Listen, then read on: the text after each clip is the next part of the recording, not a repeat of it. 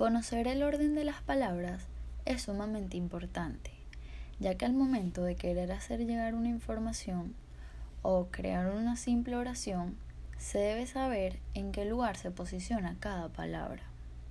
Haciéndolo de la manera correcta, se logrará que el mensaje o la oración tengan sentido o que la información llegue claramente utilizando la estructura que está conformada por el sujeto, el verbo y el predicado. El sujeto, que puede ser persona, animal o cosa, el verbo, que es la acción que realiza el sujeto, y el predicado, que es lo que sigue, indica detalles sobre la acción.